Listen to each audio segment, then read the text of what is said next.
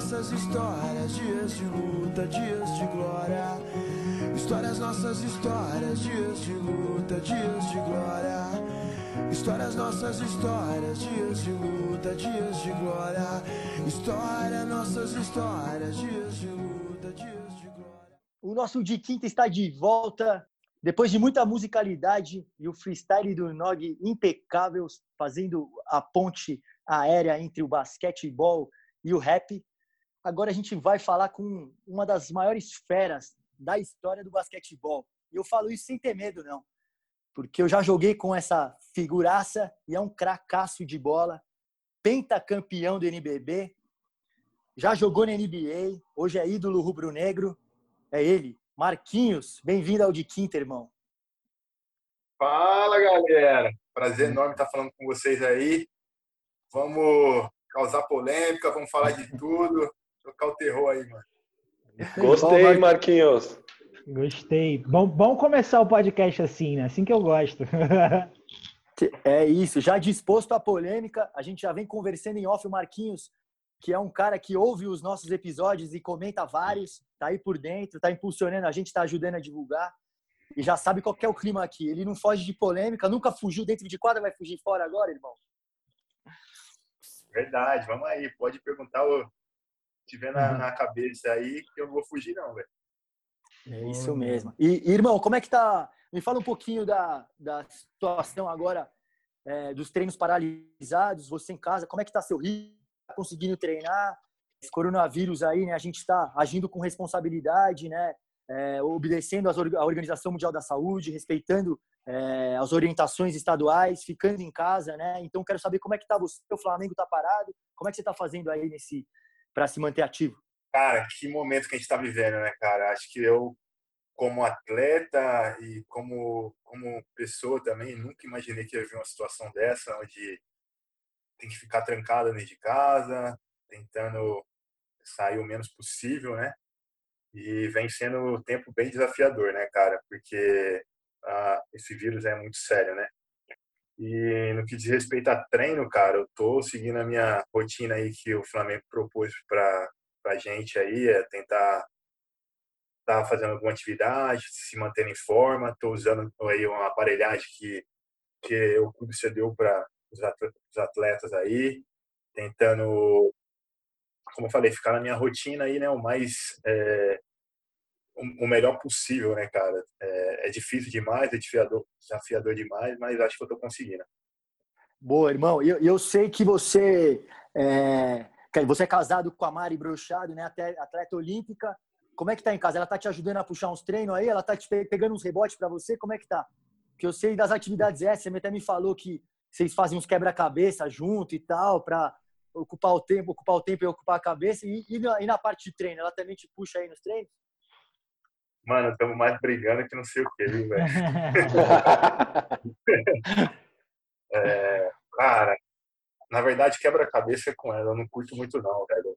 Teve um dia que ela tava montando lá, eu cheguei, eu olhei assim, falei, nem a pau, velho, 4 mil peças, mil peças, sei lá. Fugi, ela ficou uns 10 dias pra montar lá, eu fugi, cara. Cara, mas ela tá, tem me ajudado sim, a gente tem academia aqui embaixo, a gente tá tentando malhar, ela faz a série dela, eu faço a minha. E, e aí a gente vai se mantendo aí. Marquinhos, me diz uma coisa. Como é que o basquete entrou na sua vida? Cara, o basquete entrou na minha vida é, na escola, cara. Eu, eu sempre fui um dos moleques mais altos assim, da, da, minha, da minha classe, assim, né? E na época, cara, tava na escola tava tendo uns campeonatinhos assim, interclasse, tudo. E eu gostava sempre de jogar futebol, mano. Era o cara que uhum. sempre fez gol, mano. Sou artilheiro nato, velho. Na pelada aí, eu jogo umas peladas aí. Olivinha aqui, ah, tá mano. Aqui, é artilheiro. Pô, para, mano. Ô, velho, não fala isso na minha frente, irmão. Eu já vi você jogar bola, velho. Ah, tá para. Aqui é artilheiro nato, velho. E aí, velho, o treinador falou assim, pô, você não quer participar do time, não? Você é grande e tal. Eu falei, ah, vamos aí, velho. Tô só jogando bola mesmo, vamos, né? Vai ter vou poder cabular umas aulas aí para treinar no time e tal. aí comecei, mano. Comecei a jogar. O time, mano, foi campeão da, no colégio e inter, inter é, colegial, assim, mano. A gente foi jogar lá no, no Centro Olímpico. Era o que? São Bernardo? Era em São Bernardo isso? Não, era, eu morava em São Paulo, mano. Eu morava na Vila Prudente ali, Parque São Lucas ali. Uhum. Aí, o, o- na- a gente fez um campeonato bom pra caramba, ficou entre os melhores. Na época era, tinha acabado aquela Danap, você lembra? Teve a Danap, acabou, aí entrou esse campeonatinho aí. E aí o, o André Germano, mano, que era técnico do Monte Livro na época, que estava ainda em Bauru agora, André Germano, ele me viu jogar, tá? Falou assim, pô, você não quer fazer um, um teste lá no, no, no- no clube e tal? Aí fui fazer um teste lá no, no, no Monte Livro e passei no teste, mano, e aí foi ali que comecei a jogar federado e seguir em frente.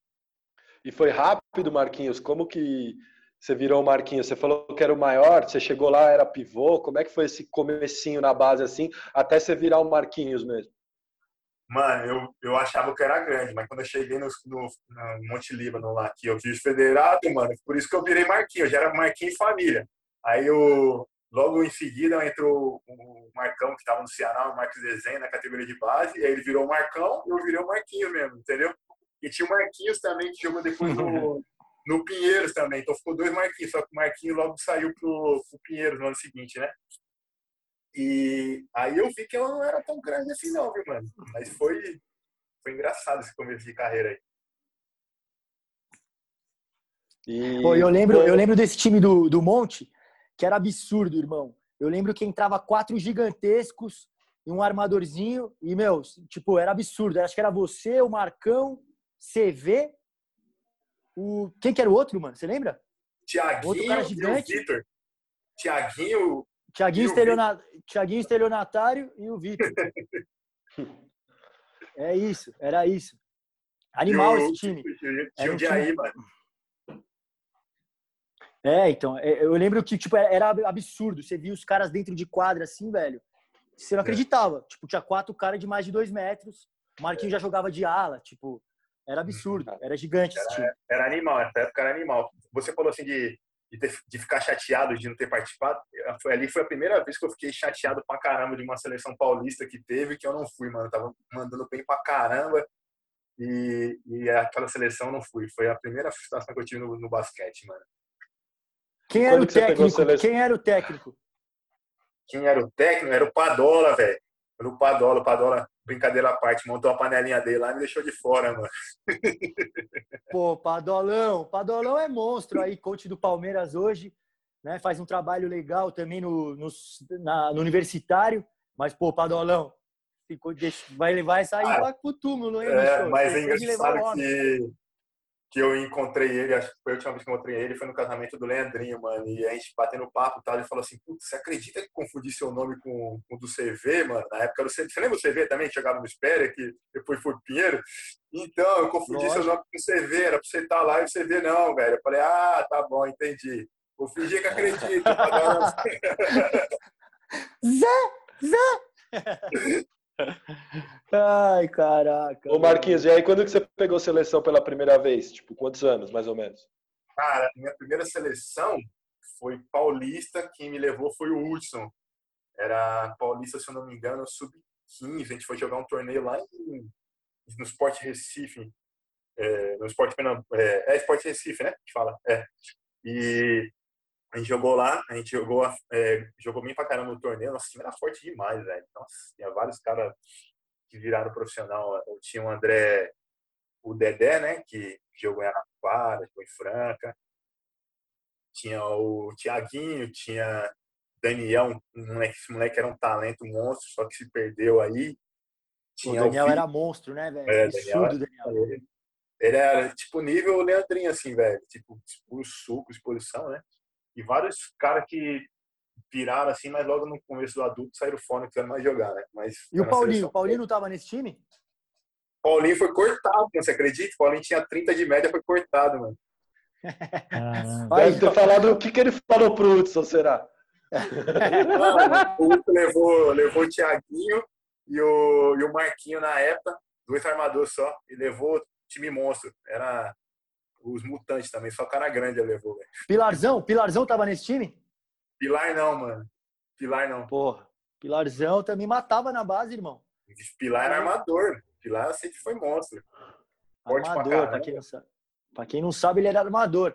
armador e tocava pandeiro nas horas vagas também, como ninguém.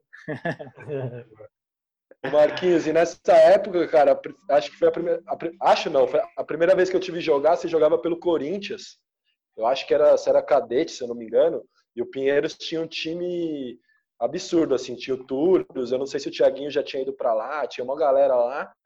E eu só lembro disso na época, eu não lembro se era primeiro contra oitava, era playoff. E eu assisti esse jogo lá no Ginásio Azul e tinha um cara matando o Pinheiros e depois eu fui descobrir que era o Marquinhos. Você já, já tinha um hype assim. Você lembra desse jogo, mano? Aham, mano, eu lembro. Assim, a categoria de base eu lembro de tudo porque eu tenho uma saudade eu, e foi ali que, mano, despertou meu amor pelo, pelo basquete mesmo, velho. Cara, eu lembro isso aí muito, cara. Eu, eu, depois da seleção, dessa seleção que eu tava falando aí, que eu fui pro, pro Corinthians, porque o Monte Lima não acabou, né?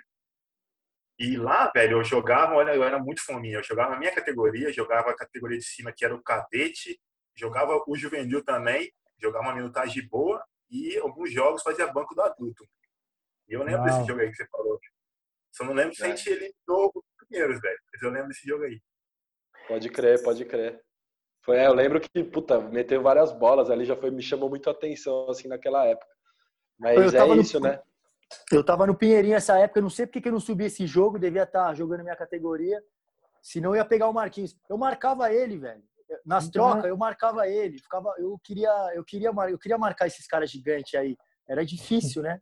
mas, eu, mas eu me esforçava, velho. Se eu tivesse nesse jogo aí, eu ia ter dado porrada no Marquinhos. O Gustavo sempre foi aquele pinchezinho folgado pra caramba. E, e mordendo assim, sabe? Os caras é. grandes com a bola assim, ali embaixo, assim, no joelho, assim, igual o time de Franca, ficando no joelho ali assim, ó, esperando só você abaixar a bola pra roubar. É até é. hoje, cara. Até hoje jogando pelada, é, ele é assim, um para chato de pra caramba, né, chato pra dedéu, todo mundo velho, gordo, ele correndo igual pra um lado. Fala, calma, cara. Pelada. eu, eu não aguento, eu não aguento, irmão. Não consegue. Se não né? for para jogar assim, nem joga, né, Gu? Não tem como. Lá no de quinta não dá para perder, né, irmão? A gente, se perder. A, oh, a gente joga um racha, Marquinhos, lá no Hoops Park, mano, quadra maravilhosa. Quando você vier aí em São Paulo, você vai jogar com a gente lá. E, velho, aparece 20 negros para jogar. Todo mundo já jogou base. Então, você deixou livre, os caras matam a bola, velho. Os caras matam as bolas. Aí vou perder, Giovanni cola lá, tal, vou perder dos caras. Nem a pau. Vou marcar os caras sério. Legal. Uh, Marquinhos, você fez seu nome aqui no Brasil é, e teve a oportunidade de jogar lá fora, na gringa. É, foi draftado é, na NBA em 2006, foi isso? 2006, certo? É, 2006, segunda rodada, caiu no time do Chris Paul, da época. É, jogou dois anos, se eu não me engano. Me diz, você sente mais orgulho de ter jogado na NBA com todos esses caras e todo mundo? Ou você diria que frustração de não ter ficado mais tempo ou de ter ido para qualquer outro lugar do, do mundo durante esse período? Bem, eu vou eu vou explicar que que muita gente não sabe, né? Como é que é como é que é o draft, como é que é esse processo aí. Legal. Eu praticamente eu tive um como jogador, eu praticamente não foi o New Orleans que me escolheu. Na verdade, eu escolhi o New Orleans, né? Porque é um dos times que eu acreditava que eu ia ter minutagem de quadra, que é o que eu precisava no começo, não precisava de dinheiro nem nada assim. Claro, dinheiro é muito bom, né? Mas, uhum, mas eu uhum. precisava de minutagem de quadra. E eu, é, que aconteceu? Eu estava cotado para ser top 20 do draft, cara. E eu escolhi os melhores, é, tipo, os meus melhores treinos contra os caras que poderia bater de frente na época, que era o Woody Gay, Brandon Roy, lembra o Brandon Roy, que foi escolhido uhum, Portland? Uhum o Marcus Williams, que era de Memphis, que acabou sendo draftado por Indiana na época. Eu, sempre, eu escolhi todos os caras, por quê? Porque o draft, o que, que é? Você causar impressão no time para o time te selecionar, né? Então uhum. eu escolhi os dos top 20 primeiro e deixei os que eu sabia que poderia me escolher depois, né, cara? E eu, logo de cara, isso já mudou a minha história na NBA. Eu tenho a lesão grave na mão, isso mudou até no arremesso hoje em dia, hoje em dia na, minha, na minha carreira, né? Uhum ela eu estava fazendo um treino no Minnesota, que era ele, Minnesota, se não me engano, tinha a sétima escolha e a vigésima primeira, alguma coisa. E acho que eles tinham duas primeiras. Então, foi um dos, dos times que eu, que eu escolhi primeiro. Eu treinei no Toronto, é, Lakers e, e em Minnesota. Foi o terceiro treino, eu acabei machucando a mão.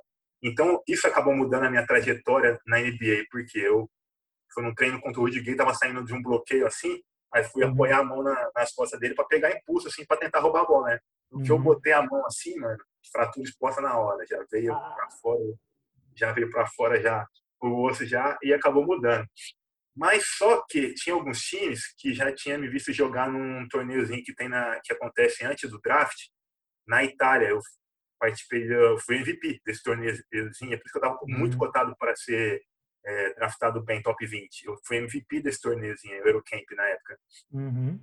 E, e aí, quando quebrei a mão, cara, a gente começou aquele dilema com, com meus empresários. Você tem noção? Eu comento até muito com o Leandrinho. Nessa época, eu, se eu tivesse só ido treinar no Phoenix, eu apresentasse lá para bater bola alguma coisa, o Phoenix tinha a 26 ou 28 escolha do draft, e eu seria reserva do Sean Merrill na época. Ele falou, Marquinhos uhum. do céu, mano, como você não vê? é o técnico que ia me dar moral pra caramba, que é o Mike D'Antoni, entendeu? Era uhum. aquele estilo, meu estilo de jogo. Uhum. Correr e chutar a bola, entendeu? E, e aí, aconteceu, velho. Eu falei, cara, eu perdi Dallas, perdi vários times que eram do vigésimo ao, do, ao trigésimo de escolha do draft, né? Eu falei assim, cara, Aí, um dia antes do draft, tinha alguns times que ligaram para o meu, empresário e falou assim: Ó, eu vou te escolher no começo da, da segunda rodada, você aceita e te manda para a Europa dois anos, você pega experiência e volta. Uhum. Mas só que, na minha cabeça, cara, eu fui quatro meses antes para os Estados Unidos para ficar treinando o draft, né, cara? Eu tava forte pra caramba, tava com quase 113 quilos. Falar forte, eu sou magro pra caramba, mas pra, uhum. pra mim eu tava com 113 quilos, tava treinando com os caras do futebol americano na academia lá, eu e o Morrão velho, a gente tava se matando, assim, treinando pra caramba, né? E eu falei, cara, não vou pra Europa, eu quero, me preparei para chegar na NBA agora, eu acho que é o momento, entendeu? Então eu não quero ir pra Europa. Então eu acabei perdendo também algumas coisas e, e aí foi onde apareceu o New Orleans, quando ele falou assim, pô, a gente viu você jogando lá, o Vários Esportes super adorou seus vídeos e tal, e a gente precisa de um cara como você, assim, que pode jogar 3 e 4, Uhum. A gente não tem esse cara, só tinha, na verdade, um cara que era dois, três alto. A gente vai escolher você, vai dar minutagem para você e tal. Beleza, eu falei, vamos embora. Você tem noção, eu assinei dois anos de, de contrato na segunda rodada, né? Sim. E isso, isso acontece com poucos jogadores. raro, é raro. E aí, na noite do draft, mano, aparece a gente livre quem? Stojakovic, velho. Stojakovic. Os caras vai crente nele. Aí, meu. Aí NBA, né, mal, tinha, mal tinha entrado na NBA, meu, minha minutagem, ó. Eu falei, ah, não, velho. Aí o que, que sobrou pra mim, velho? Os minutos que eu entrava em quadro, eu tentava fazer o meu estilo de jogo e tal, mas eu aprendi muito mais do que joguei, né? Uhum. Tinha um melhor arremessador do meu lado, tinha o Chris Paul lá que eu ficava vendo o cara matar nas partidas, no treino, o pau comia, eu aproveitava para treinar também, né, velho? Uhum. E aí foi isso.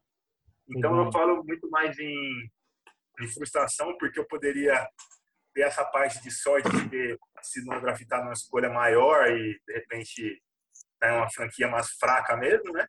E, uhum.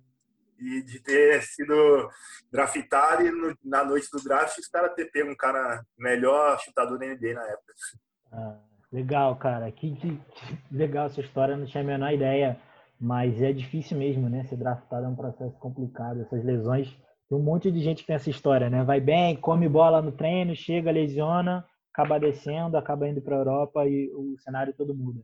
Mas a gente tem uma referência grande do nosso podcast, do nosso podcast que é o Knuckleheads. Não sei se você já viu. É, e eles têm uma pergunta clássica e eu queria fazer para você. A pergunta eles falam é Who was the first guy to bust your ass?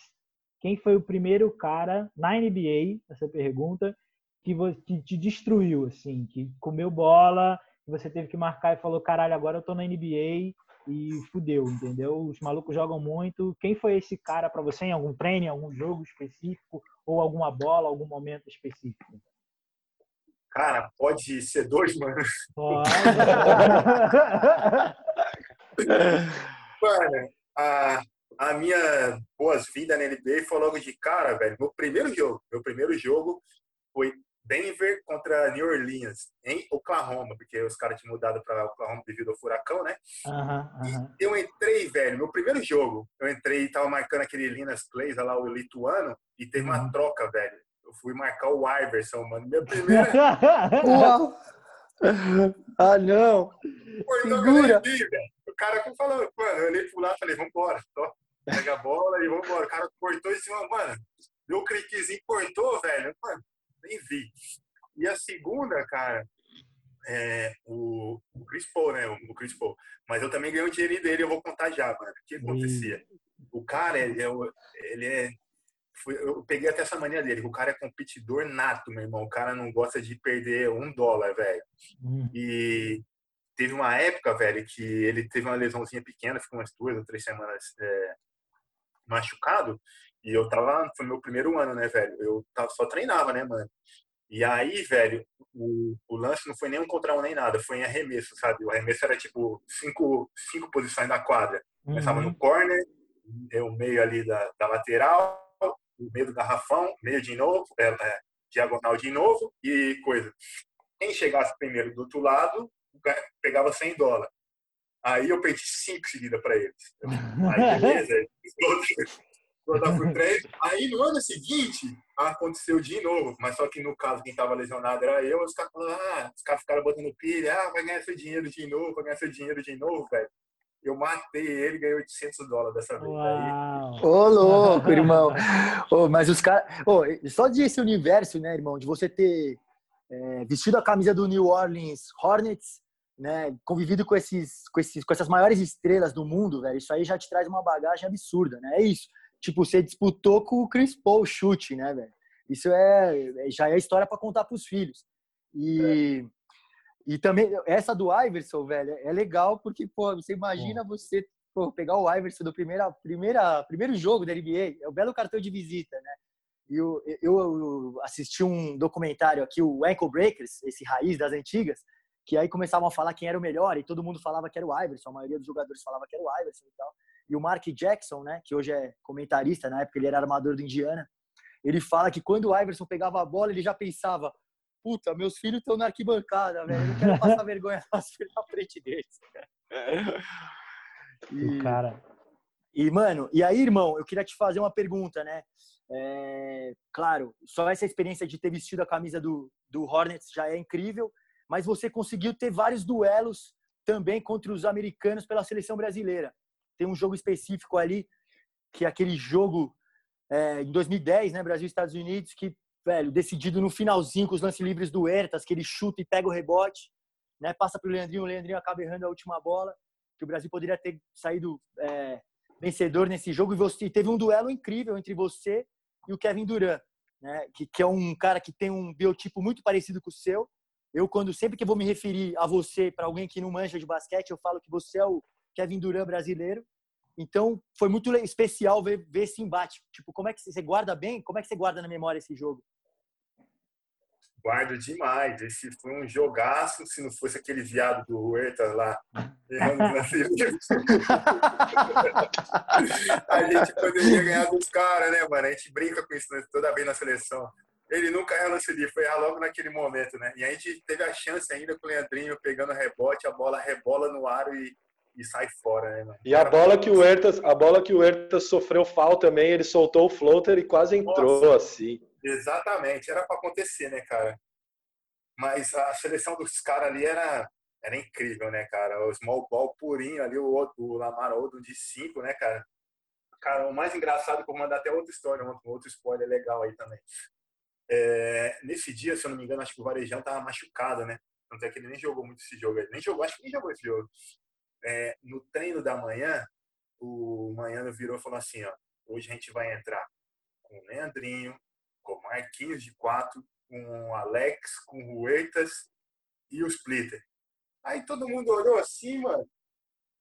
Caralho, aqui eu entrar. Eu falei, caralho, meu irmão, o que, que, eu, que, eu vou aprontar com esse cara, né? Aí eu comecei assim, a ver alguns vídeos do Duran, umas paradas dele, porque ele primeiro passo dele, ele é muito forte e ele tem envergadura grande. Então, é difícil separar ele lá em cima, né? Depois que ele arremessou, só torce para a bola não entrar. Eu comecei a ver uns vídeos assim por alguns 15, 20 minutos, falei, cara, o que, que eu tenho para o que eu posso fazer para dificultar a vida dele hoje à noite. Então eu tive que seguir algumas regras, como a Ana falou, né?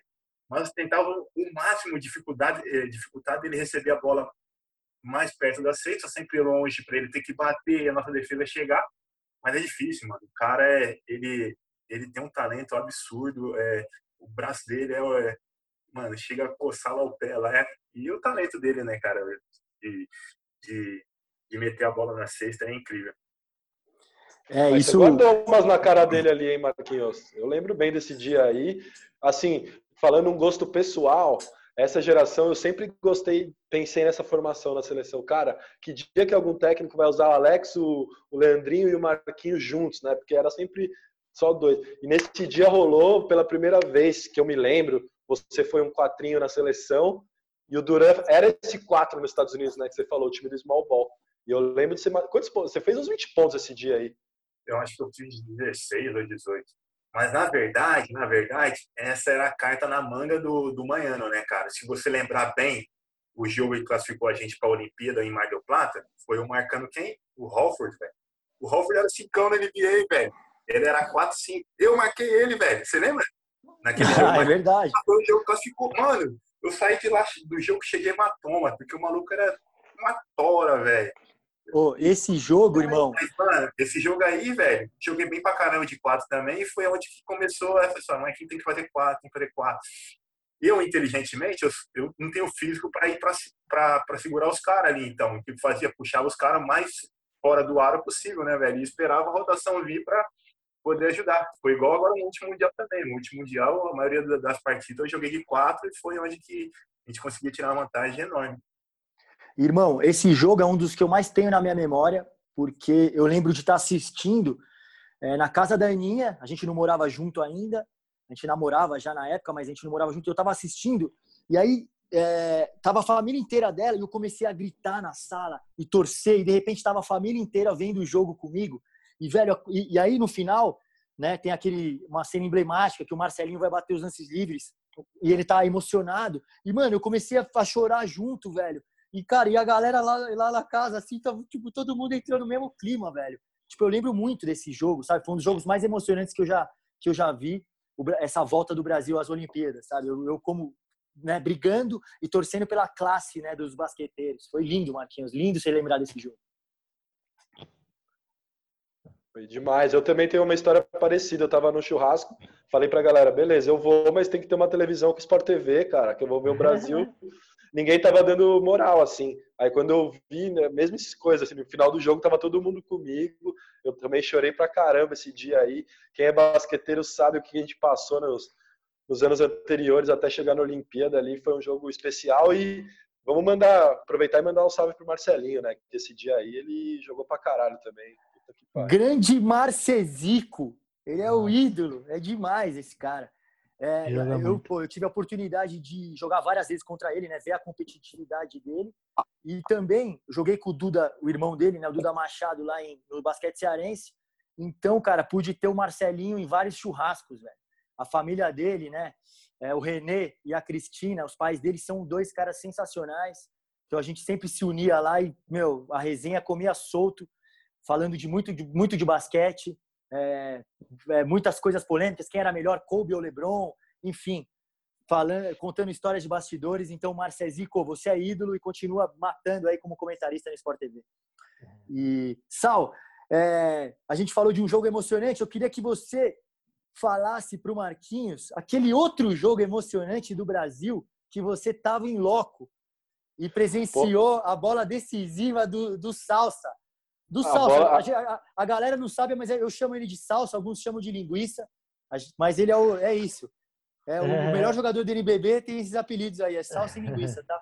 Cara, eu esse jogo, é, eu sempre falo isso, já falei pro Marquinhos, acho até, ele foi o meu herói por um dia, assim, realmente, ele fez a, um, um, dos dias mais especiais da minha vida, tem a mão do Marquinhos, literalmente. Meu primeiro jogo olímpico, tinha acabado de chegar no Rio, uma correria, Entrei na Arena Carioca lá, faltando cinco minutos para começar Brasil Espanha, uma adrenalina lá no alto. A gente já estava vindo de um puta jogo estranho com a Lituânia, um jogo nervoso pra caramba. O que eu xinguei o Gasol, o Rick Rubio, todos esses caras lá dentro, os coro, ei, Gasol. e, e, você cara, tava no couro, le... né, Sal? Você tava no couro tava... também, que eu ah, sei. Se eu, se eu não puxei, né? Talvez a ideia tenha, tenha sido é, E, cara, eu só lembro do Marquinhos indo naquele rebote, fazendo aquele tapinha. Marquinhos, eu tenho uma, a minha lembrança, ela até fica um pouco emocionada, assim, porque na hora, eu, eu juro, eu, eu tava falando pros caras aí esses dias, depois desse jogo eu tinha até algumas outras coisas para ver das Olimpíadas, eram esportes menores, ping-pong, algumas outras coisas que iam compor meu dia. Eu não fui para mais lugar nenhum, cara. Eu só queria ficar lá no Parque Olímpico tomando cerveja e comemorando. Claro que depois a gente sabe que o fim da, da Olimpíada não foi como a gente queria, né? E esse jogo talvez tenha sido o momento mais alto ali da nossa participação. Mas o que, que você lembra dessa bola assim? Você não é um cara muito de nesses rebo ofensivo, né? Não, realmente eu não sou. Mas o Manhano, cara, ele comia, comia meu couro direto. Você tem que ir no rebote, tem que ir no rebote. Chegava a ser chato, velho. Porque ele precisava de um cara que, sabe, três que tivesse ali ajudando mesmo no rebote. E ele ficava, tem que ir no rebote, tem que ir no rebote. E eu depois, até quando acabou o jogo, dei um abraço gostoso nele. Eu falei, nossa, tu tinha razão mesmo, hein, coach? e esse lance foi incrível porque o, acho que teve também acho que um mismatch, né, se não me engano, e o Hertha jogou, ficou jogando um contra um, gastando tempo e tal e ele foi meio que para diagonal, e eu tava do lado oposto. Na hora que eu vi que o meu defensor, acho que não me engano era o Rudy Fernandes, deu uma olhadinha, eu não titubeei, fui pro rebote, mano. No que eu vi que ela bateu no, na ponta do aro e deu uma subidinha, eu falei, é minha, velho. Eu só vi o, o, o cara, o patrinho dele lá, o que jogou na NBA, o Mirotic, Mirotic. Uhum. Indo para pegar a bola, no que ele pegou a bola, só deu um tapinha assim mesmo. Foi literalmente só com a ponta do dedo assim, dei aquela ajeitada, velho. Na hora que ela entrou, mano, o ginásio todo abaixo. Tá louco. Mas é mais doido que faltava acho que três segundos ainda, mano. Eu falei, puta, não, mano, de novo não. Aí o, o Sérgio Lu ainda pegou a bola para tentar fazer a sexta não conseguiu, mano. Aquele jogo ali foi o alto. Quem foi que chutou a bola que errou? Huertas. O Ertas, eu xinguei muito o Ertas. Assim, na hora que ele chutou, eu xinguei muito o Ertas, o Marquinhos dá o tapinha depois, eu falo, caraca, foi bizarro. Eu lembro muito da cena de você dando entrevista depois também com a bola. É, você pegou a bola, não sei se levou para casa. Aqui, ela, é, imagino. Imagino. Foi muito bonito esse, mesmo. Esse aí foi meu primeiro jogo olímpico e o melhor, assim. Vi um monte depois, vi nossos, vi dos Estados Unidos.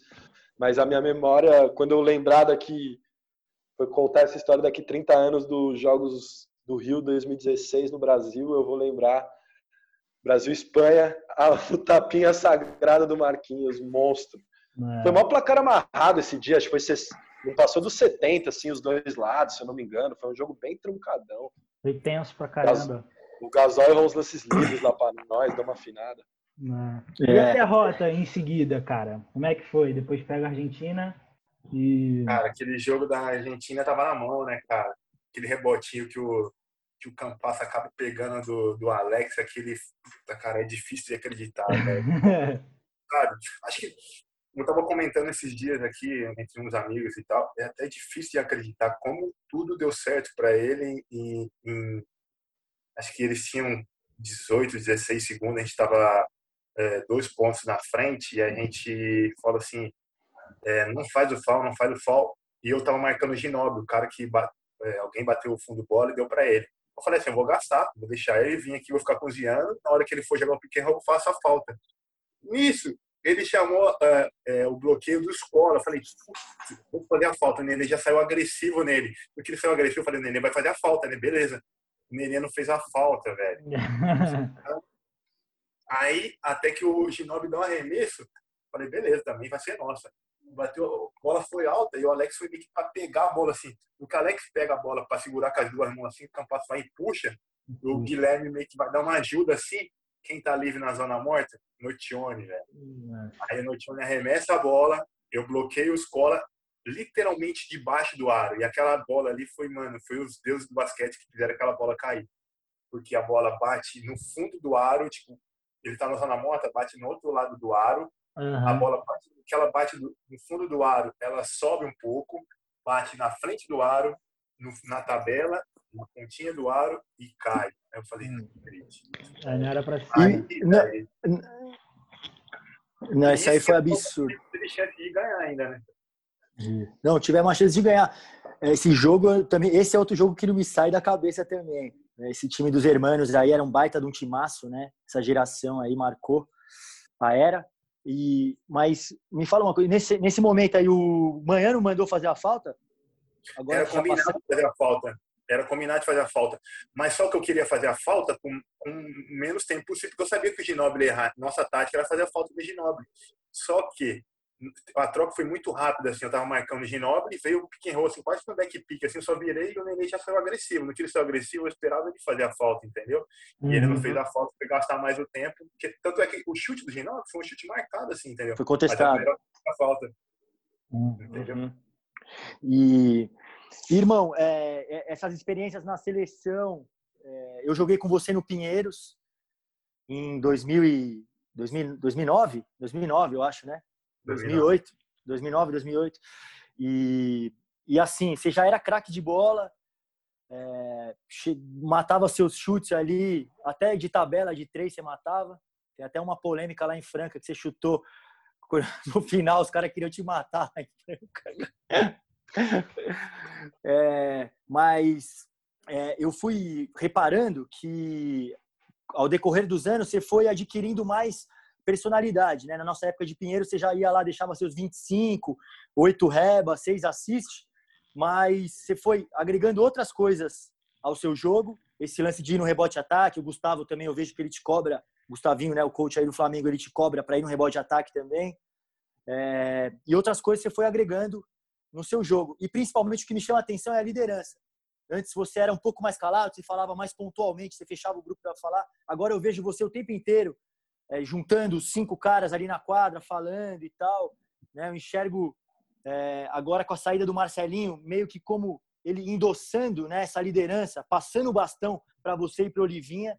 Né? Então eu quero, é, claro que a idade também ajuda nesse amadurecimento, mas né, eu queria saber quem foram os caras que te ajudaram nesse processo, se foram treinadores, se foram jogadores. Como é que você se enxerga agora mais maduro no Flamengo? Bem, você lembrou de um, de uma época bem legal aí, aquele, aquele time do Pinheiros, né? Mortalhão.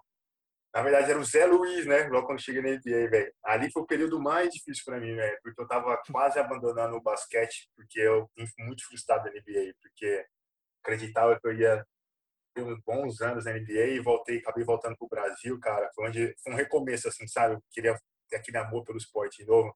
E ali foi muito legal pelo, pelo que o Pinheiros fez para mim, o, Pinheiro, o Rossi, o Mortari, vocês, moleque, os jogadores como, como um todo, né, cara, me ajudaram demais, porque eu estava muito desmotivado. E nessa questão da, da liderança aí, acho que eu fui meio que adquirindo isso com, com, longo, com o passar dos anos, né, cara? No Pinheiros, teoricamente, eu era já um, um certo líder, mas tinha outros jogadores também. E aqui, quando eu me transferi para o Flamengo, o grande líder do time era o Marcelinho. E eu fui aprendendo várias coisas com ele, como é, não desistir do jogo, como é, a cada treino se doar assim, né, é, durante o, o, treinamento. Ele é um dos poucos caras que, que é, é, bom de bola e gosta de treinar. O cara não gostava de perder nem no suicídio. O cara é, tinha, quando a gente pagava suicídio lá, o molecado não ganhava um do velho, sempre corria pra caramba. E eu fui aprendendo isso. A liderança não é só aquela hora do jogo você chegar lá no cara, e aí, vamos aí, vamos aí, vamos puxar daqui e tal. Fui percebendo vários aspectos no meu jogo que eu poderia é, liderar por, não só por, é, por pontos, por rebote, por assistência, por, por, certas atitudes, entendeu? Percebi que eu não precisava ser aquele cara de 25, 30 pontos quase todo jogo, de repente fazer 18, 19, mas dar assistência para o jogador, colocar outros jogadores para jogar que no final das contas a gente ia ganhar isso é o que importa, entendeu? Eu fui pegando essa maturidade. Não, eu acho que esse amadurecimento é, é importante no jogador, né? Porque eu acho que o, o próprio time vai reconhecendo, né? O, o, a liderança, né? E vai tendo mais confiança quando você está mais, mais envolvido com a equipe, se importa menos em fazer ponto, e sim com o resultado do jogo, e sim com quem está realizando as tarefas, entre aspas, de trabalho sujo, né? De marcar forte, de ir no rebote, de fazer algumas ajudas importantes. E acho que é, é importante é, o, o, grupo conseguir enxergar e reconhecer isso num, num, líder, né? E aí eu, eu queria te perguntar de um momento delicado lá no Flamengo, que você viveu muitas alegrias aí no Flamengo. Você é pentacampeão, né? E vocês tinham ganhado quatro seguidos, e aí vocês perderam para o Pinheiros no, no, no ano seguinte. E aí, muito se falou ali nos bastidores do basquete que os caras queriam mandar você embora lá no Flamengo. Que o Neto, na época, não queria ficar com você, que era o treinador, que foi multicampeão também junto com você, esses quatro anos, mas que, por algum motivo, ele não queria renovar com você. Como é que foi para você, ou se chegou ao, até o seu ouvido essa história, e como é que você reagiu a isso? Cara, eu escutei, eu escutei essa história sim, porque o Flamengo é, é, assunto o tempo todo, né? E, e esse meio do basquete é, é, muito pequeno. Eu escutei sim. Cara, é, era opção de mercado, é opção dele. Acho que com os anos você acaba ficando desgastado, entendeu? E e é, é, coisa normal, eu encarei com naturalidade, mas eu estava no, no, nesses quatro anos, eu estava muito bem, realmente estava muito bem. E quando você ganha é, é, no, é, campeonatos seguidos assim, é, é, normal você mudar o time, entendeu? E se tivesse acontecido isso aí, ia encarar com naturalidade também, cara. Se o Chicago Bulls estava quase mudando o time, de acordo com o documentário, né? Ganharam três, aí quatro, ganharam cinco, depois já no sexto estavam querendo talvez recomeçar. Flamengo acho que foi é parecido, verdade, né? então. Né? O, o, é, aquele diretor tá de sacanagem do Bulls, né? Você tá assistindo, Marquinhos, Last Dance? Tô assistindo. Então, é normal, cara. Isso é muito normal. E, e o mais difícil é falar assim, pô, você ganhou cinco vezes aí. É, conforme você vai ganhando, cada campeonato seguinte vai se tornando mais difícil, porque é, a coluna do time, aquele esqueleto do time vai saindo. Cada ano, um ano saiu o Nico, saiu o Herman, saiu o outro, ficou eu, Olivinho e Marcelo. Aí outro ano saiu o GG, Chilton, não sei o que, ficou eu, Marcelinho e, o, e Olivinha. Então é difícil, cara, você chegar e agregar outros jogadores no seu esquema tático e, pô, meu irmão, essa nossa filosofia, a gente vai ter que jogar assim, tem noite que a gente jogar o Marcelinho fazer 30 pontos, noite que o Marquinhos, noite que o Olivinha pegar 20 rebotes, é difícil pra caramba. Mas, Marquinhos, por mais que fosse mudando é, esse todo, como você mesmo falou, é de muitos nomes que passaram nesses quatro anos, esse trio Marquinhos, Olivinha e Marcelinho era o que ditava ali, era quem quando os caras novos chegavam, eles já sabiam muito bem como que funcionava o, o esquema do time e quem eram os caras. Isso também era uma mentalidade vencedora já de vocês, não era? Exatamente, foi o que eu, o que eu falei. É. Os que o mais, mais difícil de todos eram os gringos. Tipo, para você botar para os gringos, tentar encorpar os caras no elenco é muito difícil, né? Mas graças a Deus a gente deu, deu muita sorte. Jerome, os caras bom demais de trabalhar. Aí depois veio o Ramon. É, cara, vou continuar aí. Agora o Franco aí, né? São caras que, que agregaram muito para o Flamengo. Mas é, é difícil. Mas a gente sabia que desses caras que ficaram eu, Olivinha e o Marcelo, na hora H, mano, a gente tinha que chamar a responsa e a gente sempre chamou. Muitas das vezes a gente acertava e muitas vezes a gente errava, mas a gente chamava a responsa de um jeito ou de outro, velho. E, irmão, eu quero fazer uma pergunta, uma, uma curiosidade que eu tenho como armador. Eu sei que é, é difícil responder, porque é muito pessoal mesmo, e cada um agrega de alguma maneira, mas eu queria saber qual é o armador que se encaixou melhor com você aí, aí no Flamengo né? Você jogou com Laprovítola, Rafa Luz, Ricardo Fischer e agora o Balbi. Né? Tô esquecendo de algum? Teve o Cojo também. E o GG. Então, é, qual, que, qual você gostou mais de jogar? Quem que encaixava melhor com o seu jogo? Não estou falando quem era o melhor. O melhor, provavelmente, desses aí é o, o Laprovítola. Mas eu quero saber quem que encaixou melhor com você. É, você falou os dois últimos aí, o Cojo e o GG, né? Cara, eu sempre amei jogar muito com o GG, porque o QI do, do GG, eu acho que ele aqui ele não é valorizado muito por tudo que ele ganhou. E ele tem um QI de basquete muito bom. Né? Acho que de repente ele melhorasse um pouquinho a arremesso dele, seria um, um cara diferenciado aqui no Brasil.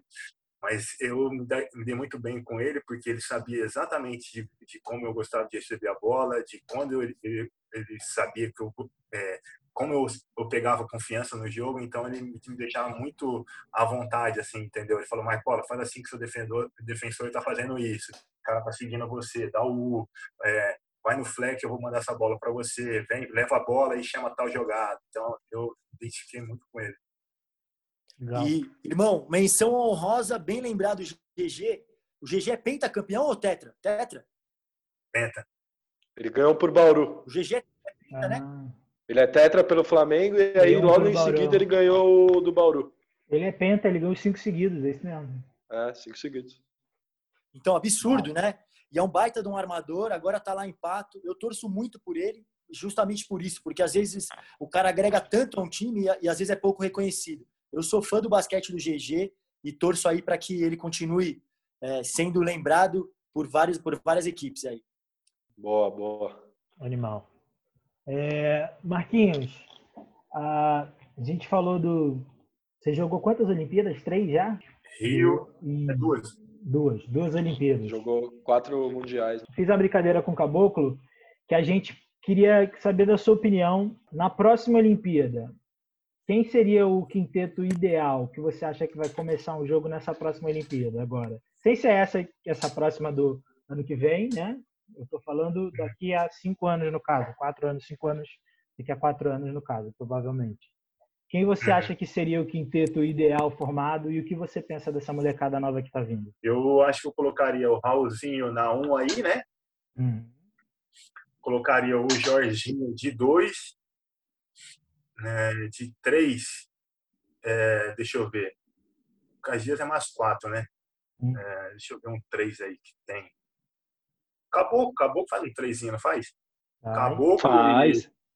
É, Aí eu tô entre o Lucas Dias e o, e o Léo Demetrio. O Léo Demetrio também vem fazendo um campeonato de, Jogando de altíssimo muito. nível, entendeu? Jogando e, muito. E aí, Cincão, deixa eu ver quem. Cincão. É, tem o Tikenle. Temos o Cristiano. Ah, o Felício. Cristiano Felício.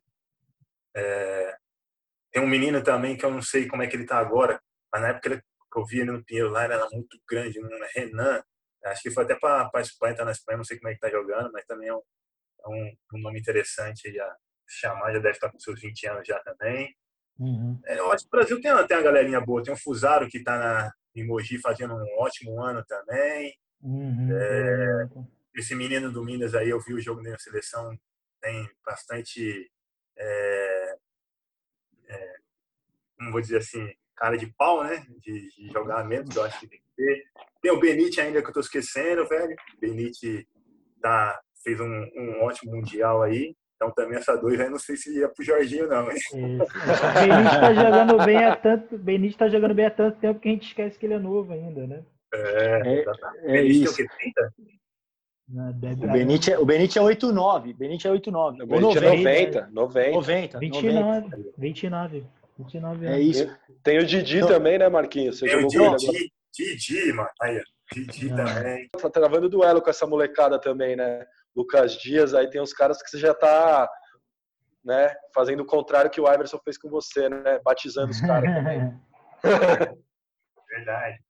É normal, isso aí é uma, uma consequência no basquete, né? Não, não vai ter jeito. Sempre vai ter um moleque novo querendo mostrar serviço e o veterano ali ainda, ó, tô aqui, hein, mano.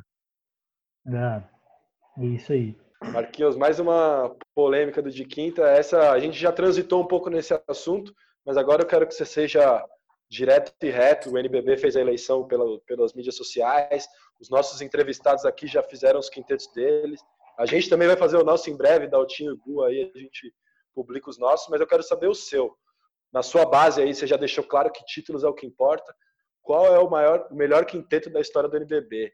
Armador, dois alas e dois pivôs. Bora, Marquinhos. Essa aí é fácil, sem ficar, sem ficar em cima do muro, velho. É, como eu falei para você, eu acho que pela minha linha de pensamento, é, título conta e conta em muito. E quando você falar de, de história, você não, não pode só falar se o cara pegava rebote, o cara pontuava, se o cara era líder, tudo. Eu acho que tem, sim, é, um pouquinho de cada coisa, mas eu acho que a cereja do bolo ali é títulos e e falando em título, meu armador é o GG. é, o cara é pentacampeão, não é à toa. Era, foi tetracampeão no Flamengo. É, o seguinte, Flamengo quis mudar um pouco seu estilo de jogo. O cara saiu, foi para Bauru, um desafio novo. Na verdade, ele saiu para Rio Claro. Rio Claro teve problemas financeiros e ele foi para Bauru no meio da temporada. se destacou bastante, ajudou lá o Alex e, e é, companhia a, a, ganhar o título, né? Eu, por sinal, torci pra caramba para eles nesse ano aí. E dois, vamos lá, dois, é, cara, em cima de títulos também é difícil. É, a minha, eu tô entre dúvida do Marcelo e do, do Alex. É, é, é, bem difícil, mas eu acho que eu pegaria o Marcelo por, por ter atuado com ele, acho que também pela histórico de recuperação dele, embora o Alex tenha também, mas é, é um cara que o estilo de jogo dele é muito particular e é o filho da boa, né? Ou você tá ali embaixo, ou você é o grande herói da, da história, né? E ele não, não omitiu isso em nenhum, nenhum momento. Eu sou chutador, eu sou chutador, eu interessa se chutei uma ou dez, eu vou chutar a décima primeira e vou meter. Então, acho que isso conta muito para mim. Aí eu não posso me colocar aqui não, né? Lógico que pode. Pode, pô. Tá bom, eu vou colocar, eu vou colocar o, o, o Alex, cara. Não vou colocar, não vou colocar nesse time aí, não. Vou colocar o Alex. Ah, para de fazer média, meu. Foi você, irmão. Você não vai se escalar? Você é louco? Cara. Fazer um time Marquinho e sem Marquinho, pode ser? Não, não, não, não, não, não. Tá bom, vou me colocar, vou me colocar na Beleza, faz o seguinte, não põe o Marquinhos, eu ponho o Marquinhos no meu, aí meu time vai ganhar do seu, velho. Você é louco? É, cara, então vou me colocar na 3 ali. É, na 4, ficar o Olivinha, com certeza, embora estava é, entre ele e o Giovanni, mas eu acho que o, o critério de títulos e uma maior regularidade no NBB, eu acho que ele, ele leva essa. E o pivôzão eu vou colocar o Jerome, velho. Eu tava entre o Jerome e o, e o Chutão. O Chutão também é, é, uma carreira incrível no, no NBB, mas o Jerome, ele foi tem uma partidaça na, naquele mundial lá que ganhou do Maccabi. Ele, os três NBB, tem um NBB que a gente praticamente é, deu passo para a final, ele matando em, em Mogi fazendo 40 pontos, entendeu? Então, o cara. Contra o meu time, não lembra desse jogo, não, velho. oh, esse jogo foi, foi histórico, hein? Nós quase beliscamos lá por Mogi, hein, Marquinhos? Esse. É, cara, foi um dos melhores, foi uma das séries mais é, difíceis, mais travadas que eu já joguei na minha vida, porque foi emocionante ali a gente perder com essa, com essa atuação aí do, do Meense matando e um chute do Felício no último segundo também ali, né? O jogo anterior. Série, Foi 3x1 essa série, né? Foi 3x1. No jogo tava 2x1. Era 2x1 é, ainda, aí o Mogi ganhou uma lá no Rio, voltou pro Hugo Ramos 1x1, podendo ganhar as duas e pra final. Aí no, no jogo 3, faltava sei lá quantos segundos, eu lembro que os caras acho que dobraram no Nico, ele só, o Felicião tava fora do garrafão ali, matou a bolinha, que ganhou o jogo. Aí no jogo 4, o Meinse deu o take-over dele, fez é. quase 40 pontos e os caras foram para a final.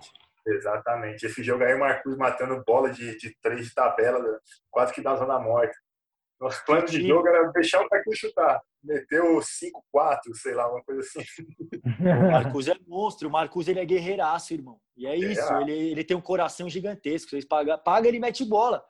É isso, ele é monstro. O Marcos é, é fera. Foi irado ter eu jogado. Vou falar, eu vou falar, Gu. Eu não sei se eu já te falei isso, mas aproveito para falar no ar. Aquele jogo que vocês ganharam lá no, no Rio. Você jogou muitos jogos que eu vi bem, né? Mas eu sempre vou lembrar daquele jogo lá, porque você deitou nos caras, irmão. Você deitou. Eu lembro de uns passes Steve Nash, pelo meio da perna. Os caras não entenderam nada lá. Aquele emojizinho era legal também demais, cara. Porra, foi irado esse jogo que você lembrou, Sal. Eu, te, eu tenho uns highlights dele, daqui a pouco eu vou soltar. Maravilhoso. Isso. E, mano, então praticamente você escalou o time do Flamengo. GG, Marcesico, Marcola, Oliveto e Meince. Porra, é, e o time, é o time do, Flamengo. É, da camisa vermelha e preta e já era. Verdade. Verdade, mas, pô, velho, o time que mais ganhou o campeonato, velho. É, é difícil, velho. E a minha linha de pensamento é essa, entendeu? É claro, você vai falar assim, pô, pô, mas tem outros jogadores aí que não sei o quê. Pô, mas esses jogadores estavam de férias enquanto os outros estavam disputando título, velho. É, desculpa. Para fechar a nossa dica de quinta.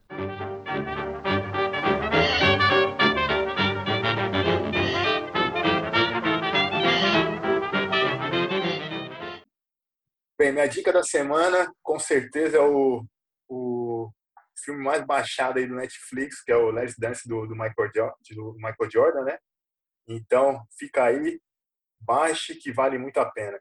Pô, eu tô acordando de madruga para ver o Last Dance. Eu fico louco, eu fico ansioso. Eu vou te falar, irmão, que eu já tô dando bronca em quem não tá assistindo.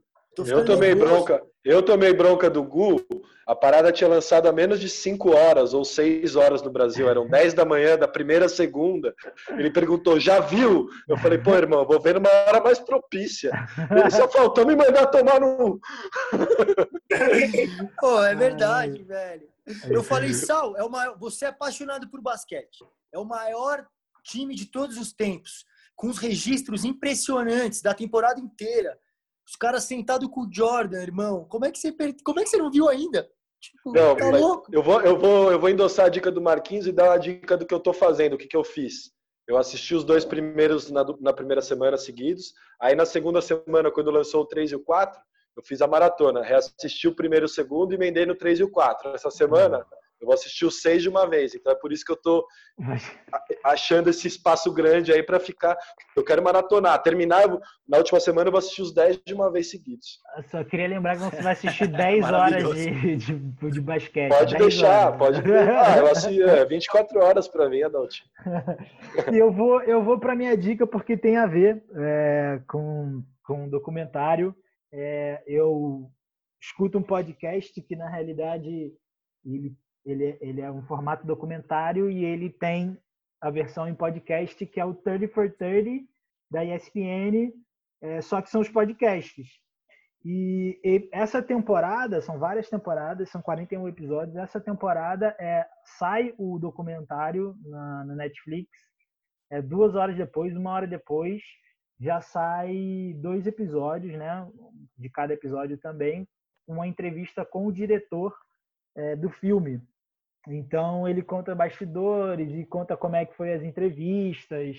Ele conta várias histórias interessantes. Ele conta que quando ele estava com foi entrevistar o Phil Jackson, o Jackson é muito reservado, né? Ele ele se expõe muito pouco, aparece muito pouco na mídia, as pessoas sabem muito pouco da vida dele.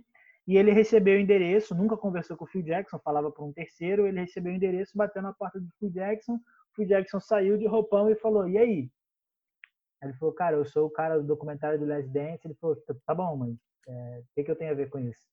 E o Phil Jackson não sabia que ia ser entrevistado. Ele liga para uns caras para ligar para o Phil Jackson. E aí depois ele fica cerca de oito horas gravando com o Phil Jackson, seis horas gravando com o Phil Jackson para pegar todas as informações. Então tem uns bastidores muito legais. Além disso, tem vários episódios animais. Tem a série do, do, do dono do Clippers, aquele maluco que cometeu ato de racismo e foi expulso, que é genial. São cinco episódios destrinchando a vida do cara e mostrando quão babaca ele era.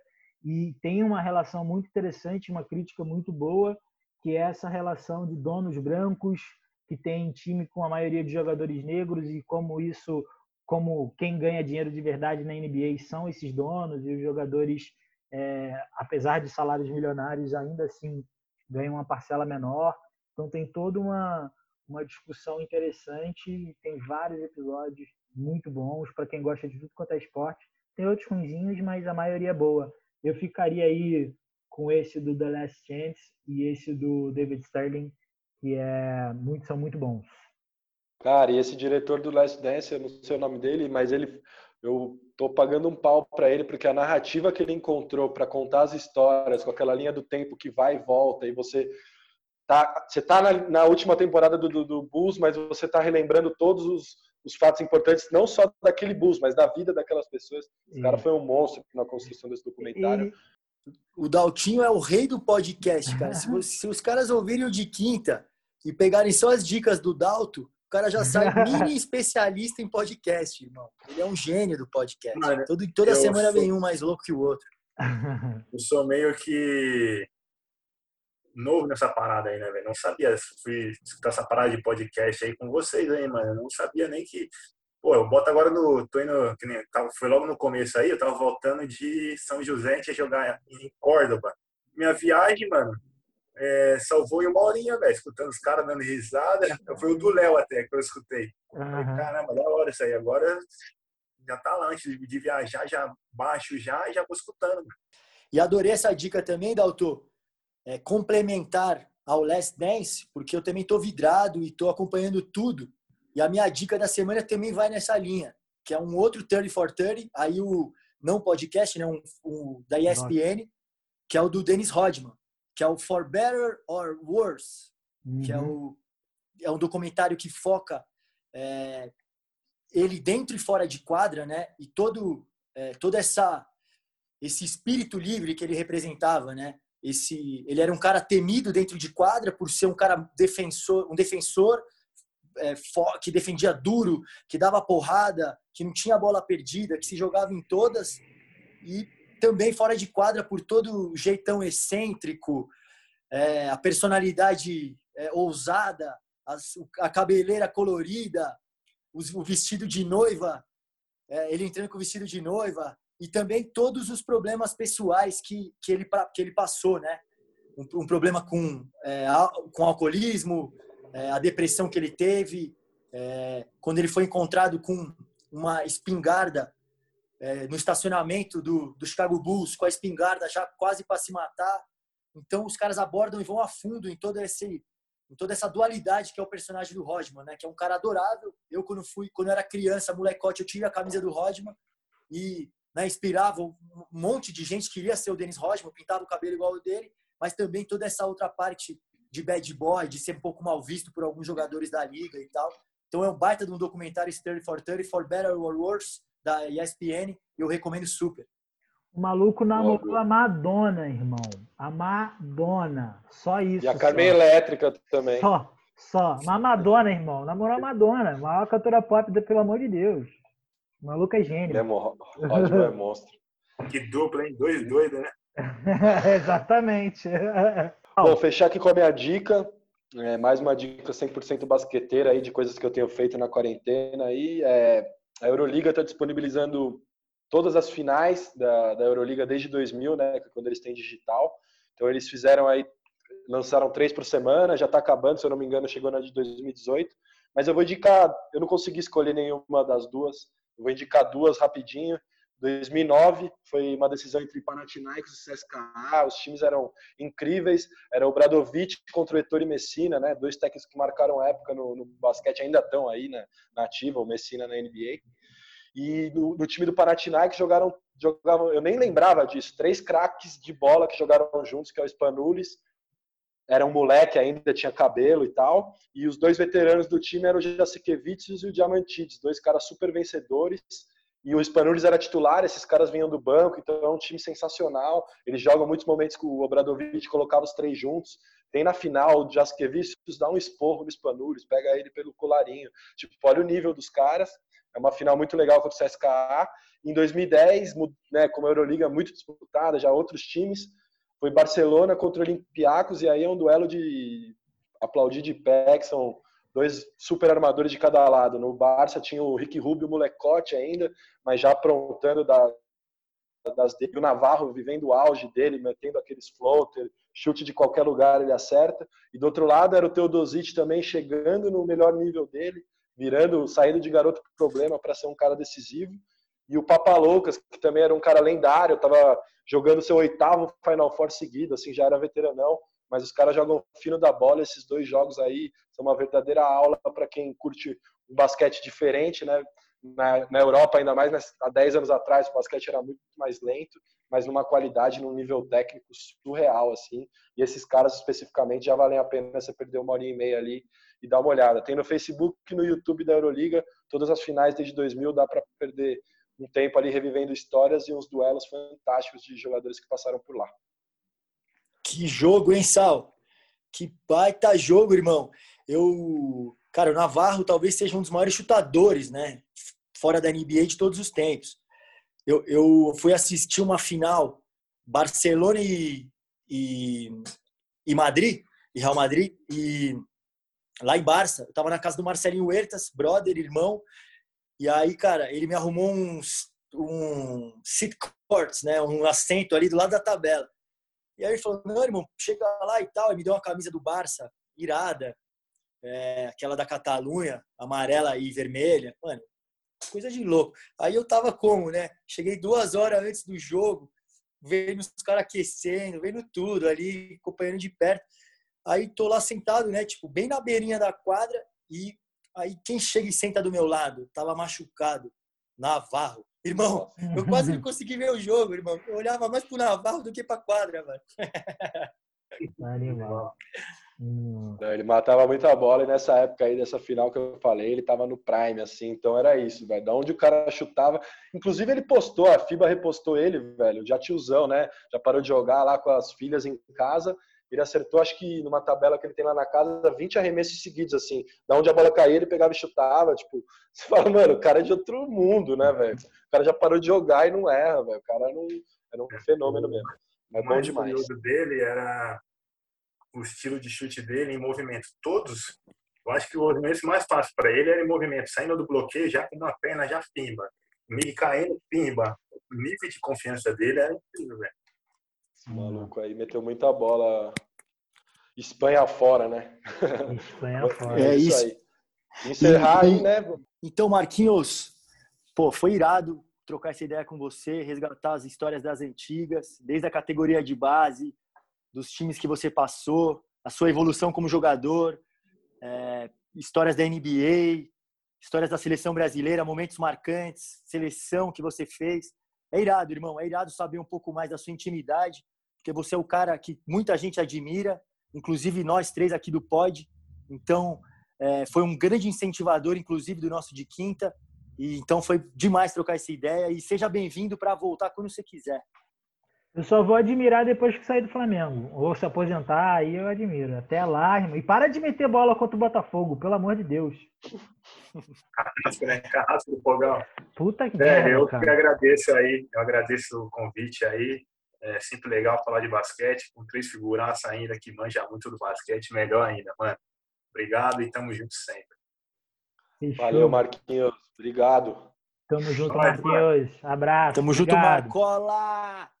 É nóis.